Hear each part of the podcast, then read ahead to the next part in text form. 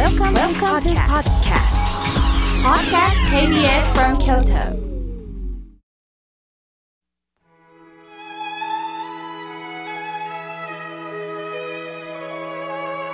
改めまして河村明慶ですここからは法話をお聞きいただきたいと思います今日のテーマは会うです会うという漢字はたくさんありますよねまず頻繁に使うのが会議の会という字これ会うと言いますねこの会うは相互間で一定の時間とか日時、場所などを決めて自発的に会う様を会うと言います。例えば、同窓会という会。これ、会うという字がつきますよね。会議の会も会うという字です。何年の何月何日何時からどこで行えますよとあらかじめ決められた日時がないとみんなで寄り集まることはできません。しかし人生はその会うだけではありません。今度は会合の合という字も会うと読みます。合唱のが、このがも会うですよね。この会うは下の器に上の蓋が合わさるという意味でお互いがぴったり合わさるという意味があるんです。合唱も右手と左手が合わさり合唱の形があります。タッパーの蓋と器がぴったりとあってこそ中身が漏れずに済むんですね。息がぴったり合う、相性がいいという合うです。さて、合うは良いことだけではありません。悲しい出会いもあるんです。それが遭遇の合うということです。事故や地震に遭うというのは悲しくも辛いことですね。どうして私がこんな目に遭わなければならないの？なんて思ったことありませんか？忘れたくても忘れられないような出会いはあなたにとってもあったのではないでしょうか。しかしなんでこんな目に遭うのという怒りが出るのはどこかで自分は嫌な目には合わないだろうという気持ちも持っていたことになるんです。自分は関係ない、自分のせいじゃない、自分には責任がないと思ってしまいがちですが、厳しいようなんですが、何らかの原因、理由は自分にも持ち合わせているんです。生きるということは困難なことにも遭遇しなければならないのです。それを認められずに、いつまでもどうしてどうして思い続けていると、前に進むことができません。4月の放送でお話ししたことがあるんですが、僧侶である良寛さんは、新潟の地で被災しました。被災した時の心境を手紙に書かれています。災難に遭う時節には、災難に遭うが候。死ぬ時節には死ぬがよく候。これ、災難を逃るる妙法にて候と書かれたんです。この災難に遭うという字は、遭遇の層ではないんです。遭遇の層、この悲しみに遭うではなくって、同じ遭うと読むんですが、今度は法という字です。右は峰山の峰という字に左は神尿です。この会うというのは巡り合うということで自分では決められないことでの会うです。良寛さんはあえて災難に会うという悲劇の会うを使わずにそう。この会うを使われたのはどうしてでしょうか？地震に遭うことによって今まで出会えなかった何かに会うことができたという深い心で事実を受け止められているんです。事故に遭遇することで人の優しさを初めて知った。そのことを書かれたんですね。世間では、幸い転じて福となすと言いますが、信州の教えではあまり使わないんです。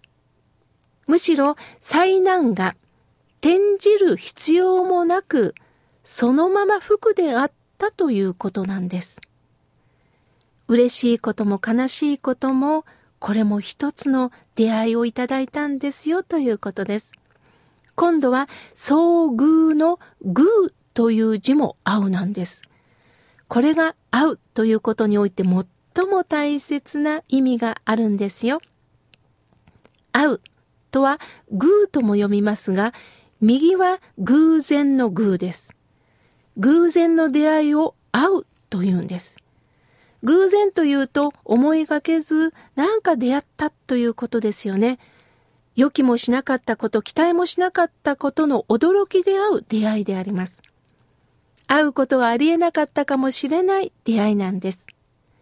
もしかしたら気づかずに通り過ぎてしまったという出会いです。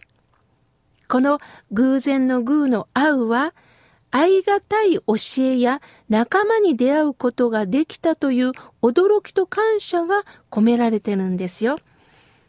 例えば今、あなたはラジオを聴いてくださってる、このあなたとの出会い。まさかあなた様がたくさんの番組がある中、この河村明慶の笑顔になるラジオを聴いてくださるとは思いませんでした。これも出会いです。計算ではありません。教えや死、仲間に出会うための働きが私に起こったというのが偶然の会うなんです。親鸞上人というお坊さんはこの偶然の具会うをたまたまと呼んでます。たまたまというと軽い表現に聞こえますが、会おうと思っても会えない、このたまたまの中に大きな感動があるとおっしゃってるんです。親鸞上人がお書きになった協業新書というお書物があるんですが、僧女に、ああ、偶然の合縁多少にももう愛がたく、真実の行進は行にも得がたし、たまたま行進を得ば、遠く、祝宴を喜べとあります。遠くというのは遠いという字に祝宴は縁が宿ると書いて祝宴。それを喜べっておっしゃってるんです。私たちには毎日多くの出会いがあります。意図的に会うこともありますが、目に見えないご縁のつながりの中で出会ってるんです。例えば、家族でもそうですよね。こうして親子になったという不思議なご縁をいただいています。でも今はスマートフォンとか、まあネットが主流になりまして、なかなか目を見てじっくりお話をする機会って減ったんではないでしょうか。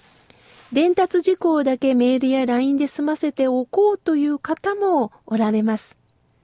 元気って問いかけるのも、もちろん LINE やメールで問いかけるのは大切なことなんですが、直接表情を見ながらお話をするということはもっと深いんですよ。先日、40代の女性からこんなメールがありました。娘は小学校から帰るといつも私に強く当たります。私はそんな乱暴な子に育てた覚えはないよって叱ると、そこら辺にあるものを投げるんです。私はつくづく子育ての難しさを感じました。何か方法ありませんか？という内容でした。私は何でもいいからスキンシップをしてみてください。一緒にお風呂でも入り、そして目を見て、何かあったの？と聞いてみてくださいと返事をしました。しばらく経って彼女は娘さんと一緒にお風呂に入ったそうです。そしていつも通り娘さんはお母さんにお湯をかけるわ洗面器で頭を叩くわで反発していたそうです。その時子供さんを抱きしめて、どうしたの？何かあったの？と優しく問いかけたら、子供さんは突然泣き出したそうです。学校でいじめにあってることが分かったそうです。反発という形で自分の悲しみを訴えてたんですね。我が子が反発してなければどうしてという問いが生まれませんでした。反発という出会いにより母はこの子は何がしたいのという娘さんの気持ちに向き合えるようになったんですね。親に死なれてみて親のありがたみがわかる、そこから親に出会います。彼、彼女に振られてみて初めて自分中心でしか考えなかったなぁと気づかせていただく。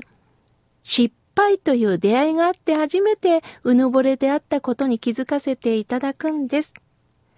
親鸞上人が祝宴を喜べ。すべてがご縁であった。それをどうぞ喜びに変えてくださいというメッセージだったんですね。良きも悪きもすべてがご縁で私を育ててくれてます。今日もどなたと出会えますか？